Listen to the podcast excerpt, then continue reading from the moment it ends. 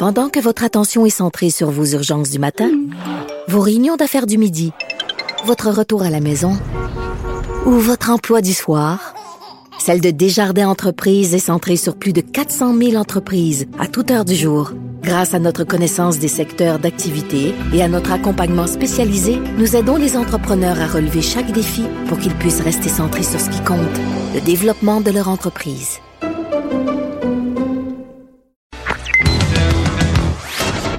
Connaît tous les dessous de la politique.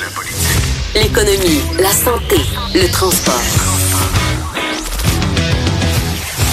Chef du bureau d'enquête de l'Assemblée nationale. Antoine Robitaille.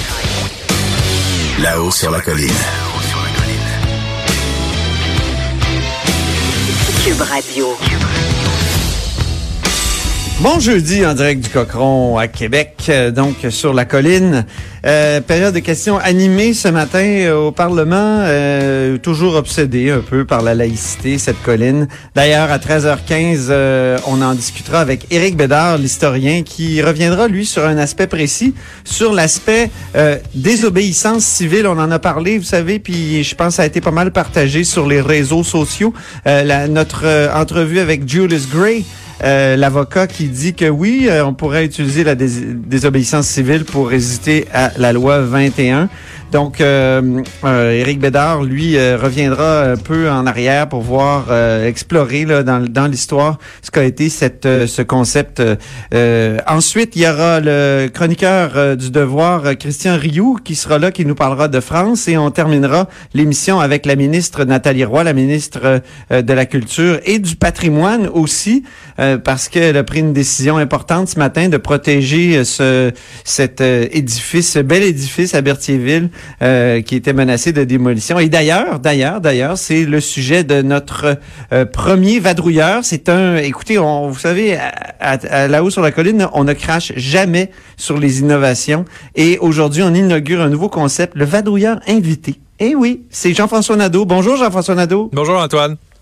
Jean-François est en studio à Montréal, euh, juste à côté de ses bureaux, dans le fond, et, journaliste et évidemment chroniqueur euh, au devoir, spécialiste des questions euh, du patrimoine.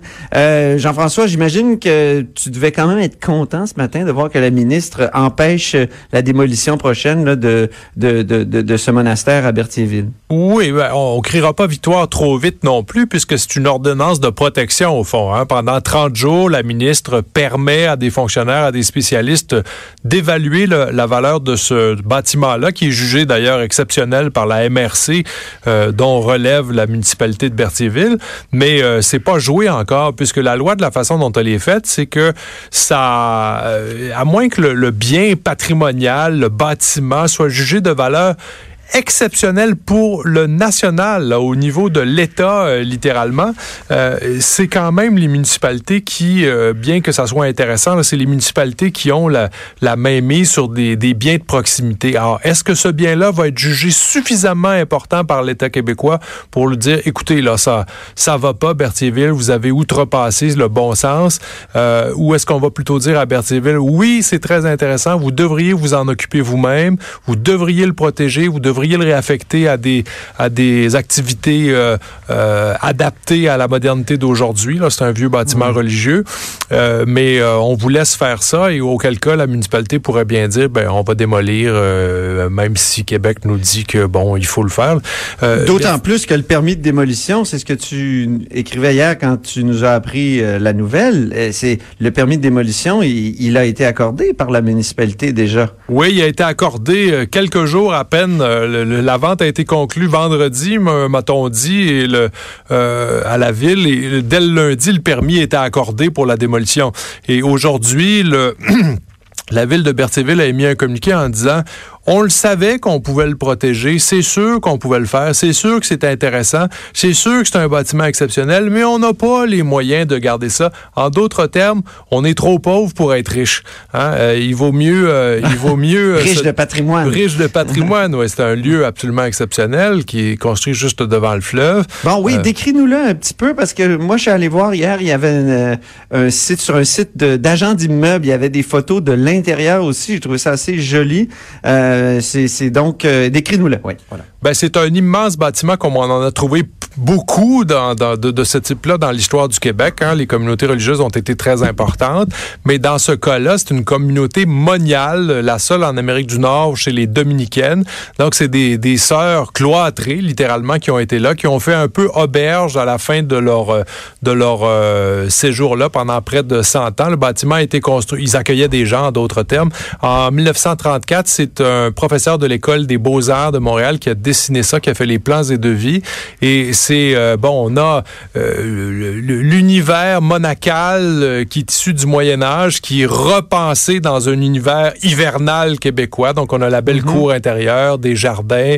ça a été revu, augmenté. À certaines époques, on a fait des développements, des ajouts, des annexes, et tout ça dans l'esprit qui a été bien conservé. C'est ce qui faisait dire à la MRC de données qui relèvent, qui, sous laquelle Berthierville est, inscrite, euh, que le bâtiment à tous égards était absolument exceptionnel, que le site était euh, enchanteur, qui est au plein de vue historique, qui méritait une protection aussi euh, de, tout premier plan. La ministre de la Culture sera avec nous tout à l'heure, Nathalie Roy. Si tu avais une question à lui poser, quelle serait-elle? Ben, euh, au fond, c'est toujours le même schéma hein, qu'on a. C'est toujours les municipalités ne semblent pas avoir les moyens d'exercer le droit qu'on leur accorde. Alors, est-ce qu'il n'y a pas quelque chose de vicié dans la forme actuelle de la loi sur le patrimoine québécois qui fait en sorte qu'on est toujours pris avec des gens qui n'ont pas les, les, les, moyens, au fond, d'exercer euh, la protection, euh, la protection que, que, que mériterait le, le patrimoine euh, euh québécois dans certains cas? Est-ce que les municipalités sont toujours les mieux placées, au fond, pour gérer leur propre le patrimoine? Est-ce qu'ils ne sont pas jugés partis puisque leurs revenus euh, tiennent essentiellement de développement euh, d'entrepreneurs, donc ils veulent construire des choses, puis pour construire, ben, dans bien des cas, on le voit aujourd'hui, on veut démolir. Ben, en tout cas, merci euh, beaucoup pour euh, cette question-là que je vais retransmettre à la ministre, ça c'est sûr, tout à l'heure. Puis, euh, je te dis, ben, au revoir à notre vadrouilleur invité, Jean-François Nadeau. Merci beaucoup, Antoine. À bientôt. Salut, à bientôt. Je me tourne maintenant vers Patrick Belrose, qui est ici en studio et qui a le droit à sa musique de présentation. Donnez-moi des roses, mademoiselle, car j'ai rendez-vous. C'est très important ah, c'est une de mes préférées. On va espérer que ça reste. C'est une de mes préférées. Donc, Patrick Belrose, euh, correspondant parlementaire euh, au Journal de Québec, Journal de Montréal. À chaque fois que je l'entends, là, j'imagine euh, Alexandre en studio à Montréal qui, qui, qui danse. Qui, qui Alexandre Moranville. Oui, c'est ça. Alors, bien. Parle-nous maintenant du rapport sur l'aide médicale à mourir qui a été déposé hier. C'est quand même un rapport vraiment intéressant. C'est un sujet déchirant. Parle-nous-en. Un rapport intéressant et important surtout. Donc, c'était une sorte de bilan de l'application de la loi sur l'aide médicale à mourir ou en fait sur les soins de fin de vie euh, qui est en place depuis décembre 2015. Donc, euh, premier bilan, c'est un, c'est un grand succès, si on peut parler de succès dans un, cas comme celui-ci. Euh, 1632 personnes ont reçu l'aide médicale à mourir. C'est dix fois plus que ce à quoi la commission sur les soins de fin de vie s'attendait. Oui, parce qu'il y a une commission qui est créée par exactement, la loi comme pour surveiller ce geste. Le, le, le, rapport a été remis justement par cette commission hier. Donc, dix fois plus que ce à quoi on s'attendait, c'est ça, ça prouve qu'il y avait un besoin qui était sérieux à ce niveau-là. Euh, L'autre élément qui est plus inquiétant, c'est que 34% des gens qui ont demandé la médicale à mourir ne l'ont pas reçu. Euh, Là-dedans, il y en a une proportion assez petite quand même de gens qui ont changé d'avis. Évidemment, ça peut arriver. Mais il y a aussi euh, quoi 23% des gens qui ont été considérés pas admissibles. Donc, faut, faut, se poser la question quand même, si tu es prêt à demander la médicale à mourir, c'est très sérieux. Est-ce qu'il faut revoir les critères, élargir les critères? D'ailleurs, on va en reparler euh, en fin d'intervention. Mais euh, donc, si des gens sont pas admissibles, peut-être qu'il faut revoir les critères parce que peut-être que ces gens-là en ont besoin. Mm-hmm. Et il y a des gens qui se battent devant les tribunaux pour ça. Aussi, aussi évidemment. Pour, euh, l'élargissement des critères. Puis je pense qu'il y, y, a une enquête qui avait été lancée par Gaétan Barrette. pas une enquête, mais une, un comité de réflexion. oui, en fait, exactement. Il y, a un, il y, a un, rapport qui s'en est. J'y reviens à la toute fin. Oui. mais il y a 400 personnes qui ont été jugées admissibles et qui sont décédées avant de recevoir l'aide médicale à mourir ou qui sont devenus inaptes à y consentir. Donc, leurs euh, fonctions cognitives, par exemple, ont dégénéré. Ils n'ont pas pu, on pas pu considérer que ces gens-là pouvaient consentir à le recevoir au moment de, au moment de, d'administrer l'aide médicale à mourir.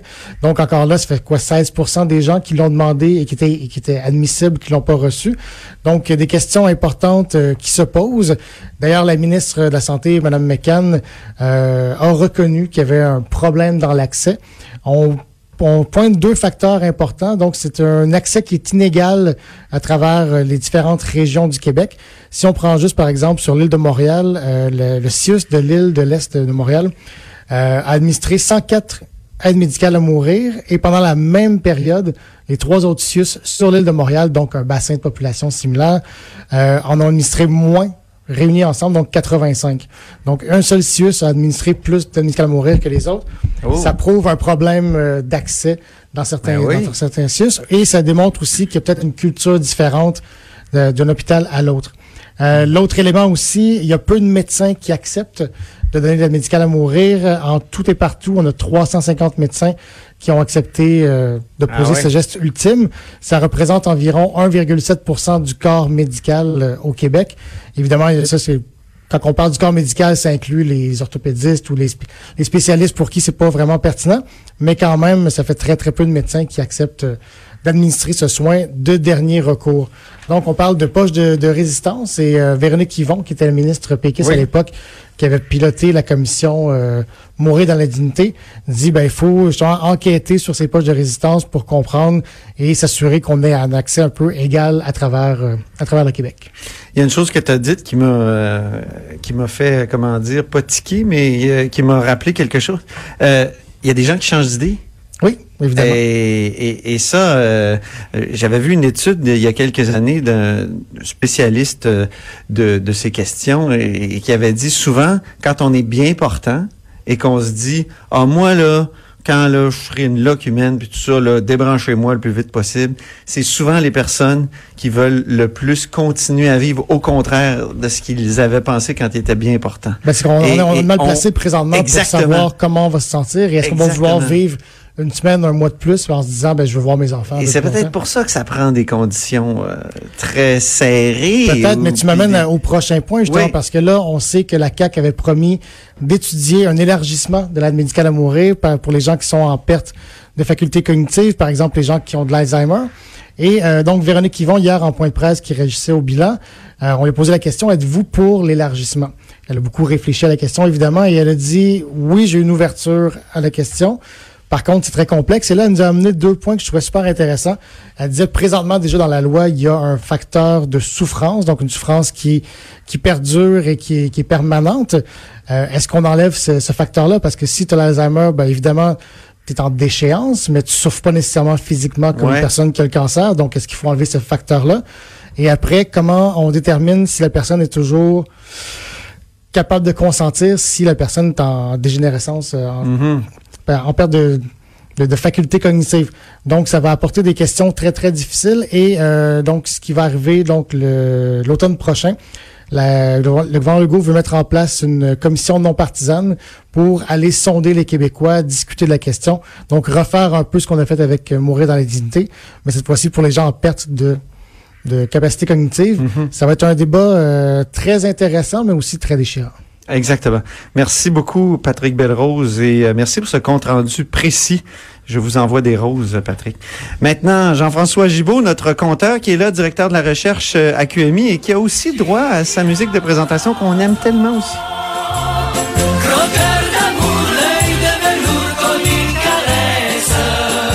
Croqueur de chiffres, euh, justement, et les chiffres aujourd'hui, je poserais la question ainsi. Devrait-on imposer davantage les options d'achat? Oui, ben le, le, le- On va parler des options d'achat parce que ça, là, sais, demande un petit préambule, je dirais. nous, on a des salaires. Euh, de- nous, on a des salaires. Et, euh, les dirigeants, on- souvent, eux, ils se payent par option d'achat. Par option d'achat. Et la, la grande différence, c'est que, euh, bon, on est trois salariés ici, nos salaires sont imposés euh, au complet. Donc, on doit déclarer notre salaire à 100% puis on paye de l'impôt, dans le fond, sur un pourcentage, dépendamment de notre salaire, mais tout notre revenu est imposable. C'est ça. On est d'accord? Quand on est le patron d'une entreprise ou on est grand dirigeant, ben on a accès à des outils fiscaux euh, qui sont pas à la portée de tout le monde. Et là, comment ça fonctionne, c'est que souvent au lieu de verser un salaire, on va en plus verser une portion de la rémunération sous forme d'option d'achat d'actions. Ce que ça mange en hiver, c'est pas très compliqué, c'est on dit aujourd'hui par exemple notre entreprise a une action qui se transige à 10 dollars. Ben je dis Antoine, aujourd'hui euh, je te donne le droit d'acheter euh, 1000 actions à 10 dollars et dans 5 ans, tu pourras euh, les acheter à ce prix-là, puis si l'action est rendue à 15 dollars, ben tu les achètes à 10 à 10 dollars, puis la minute d'après tu les revends à 15 et tu fais un beau gros profit. Tout simplement, OK? Donc, il y a un prix déterminé d'achat. Et si le cours de l'action à la bourse est rendu plus élevé, ben, tu peux immédiatement réaliser un gain en les revendant tout de suite. Ça, c'est accessible seulement aux chefs d'entreprise? euh, Ben, c'est-à-dire aux que, gens qui sont dans le conseil d'administration? Non, mais non? techniquement, tous les employés d'une entreprise cotant en bourse peuvent se faire offrir ce type de produit-là. Dans la réalité, c'est réservé aux cadres et même aux hauts cadres, souvent aux gens du comité de direction ou les personnes qui ont vraiment des postes de gestion très élevés dans la hiérarchie, qui sont aussi les personnes les mieux payées.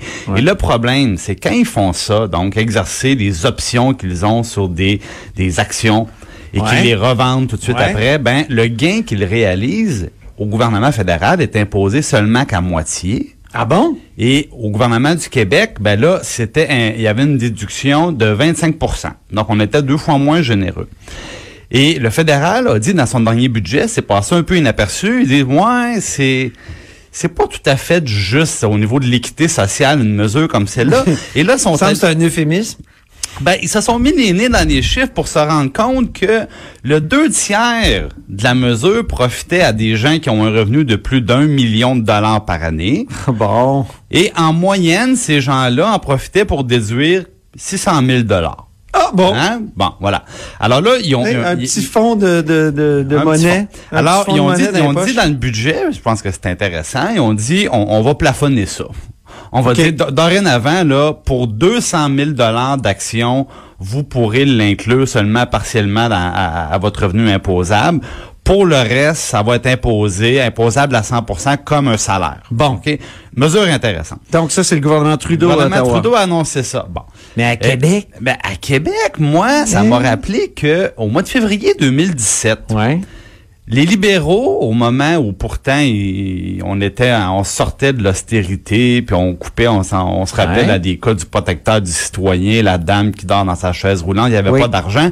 Ben, on, on sortait de cette période-là, puis on nous avait dit, Eh, savez-vous quoi, les dirigeants d'entreprise là au Québec, là, leur nanan est moins gros qu'au fédéral. On a peur qu'ils déménagent, on a peur qu'ils s'installent ailleurs. Alors, il a dit au Québec, on leur permet, de, de seulement inclure à 75% dans leurs revenus ces avantages-là, des options d'achat, Ouais. alors qu'ailleurs, c'est la moitié. Fait qu'on dit, on va s'harmoniser, puis dorénavant, si vous êtes un dirigeant d'une société canadienne cotée en bourse, avec une place d'affaires au Québec, bon, il y avait quelques petites conditions, Ouais, mais ouais. essentiellement, on parle du Québec Inc., là. Ben, dorénavant, vous aussi, quand vous êtes payant en, en option en option euh, d'a- d'a- d'achat d'options, On avait imité. ben, on avait imité le fédéral. Alors là, la question qui se pose, c'est que maintenant que le fédéral a mis fin en grande partie à cet avantage-là, ben, dans le budget du Québec qui a suivi, il n'y avait rien. Et j'ai regardé les, les bulletins émis par le ministère des Finances et j'ai vu aucun signe de ça non plus. Donc moi, je pose la question aujourd'hui. Bon. Est-ce qu'on va continuer à Québec à donner ce, ce cadeau-là aux personnes les plus fortunées, aux dirigeants d'entreprise, alors qu'au fédéral, ça a été, euh, ça a été encadré? Ben, je pose la question, Antoine. Puis on va s'arranger pour que la question se rende à M. Girard. Oui. Ouais. Soit qu'on va envoyer euh, des vadrouilleurs sur le terrain, puis on va aussi écrire un petit texte qui va être publié sans doute sur euh, une de nos Ouais, plateformes. Parce qu'à partir des données, là, puis là, je, je les nommerai pas, mais on pourrait quasiment... Ouais, en terminant, oui. Peut-être un- un- environ 450 personnes au Québec comme ça qui ramassent euh, le deux tiers du pactole. Et c'est euh, combien? On, on parle en moyenne, ben, comme je vous disais, c'est grosso modo un demi-million chacun que ça représente à peu près. Aïe, aïe, aïe, aïe, aïe. Bon, ben, il faut je- travailler Je là-dessus. vois passer des noms dans ma tête, je les nommerai pas. OK, parfait. Ben merci beaucoup Jean-François Gibault, directeur de la recherche à QMI, qui vient de nous lancer une primeur très intéressante. Euh, restez des nôtres parce qu'après la pause, c'est Éric Bédard, l'historien, qui va nous parler de l'histoire de la dés- désobéissance civile.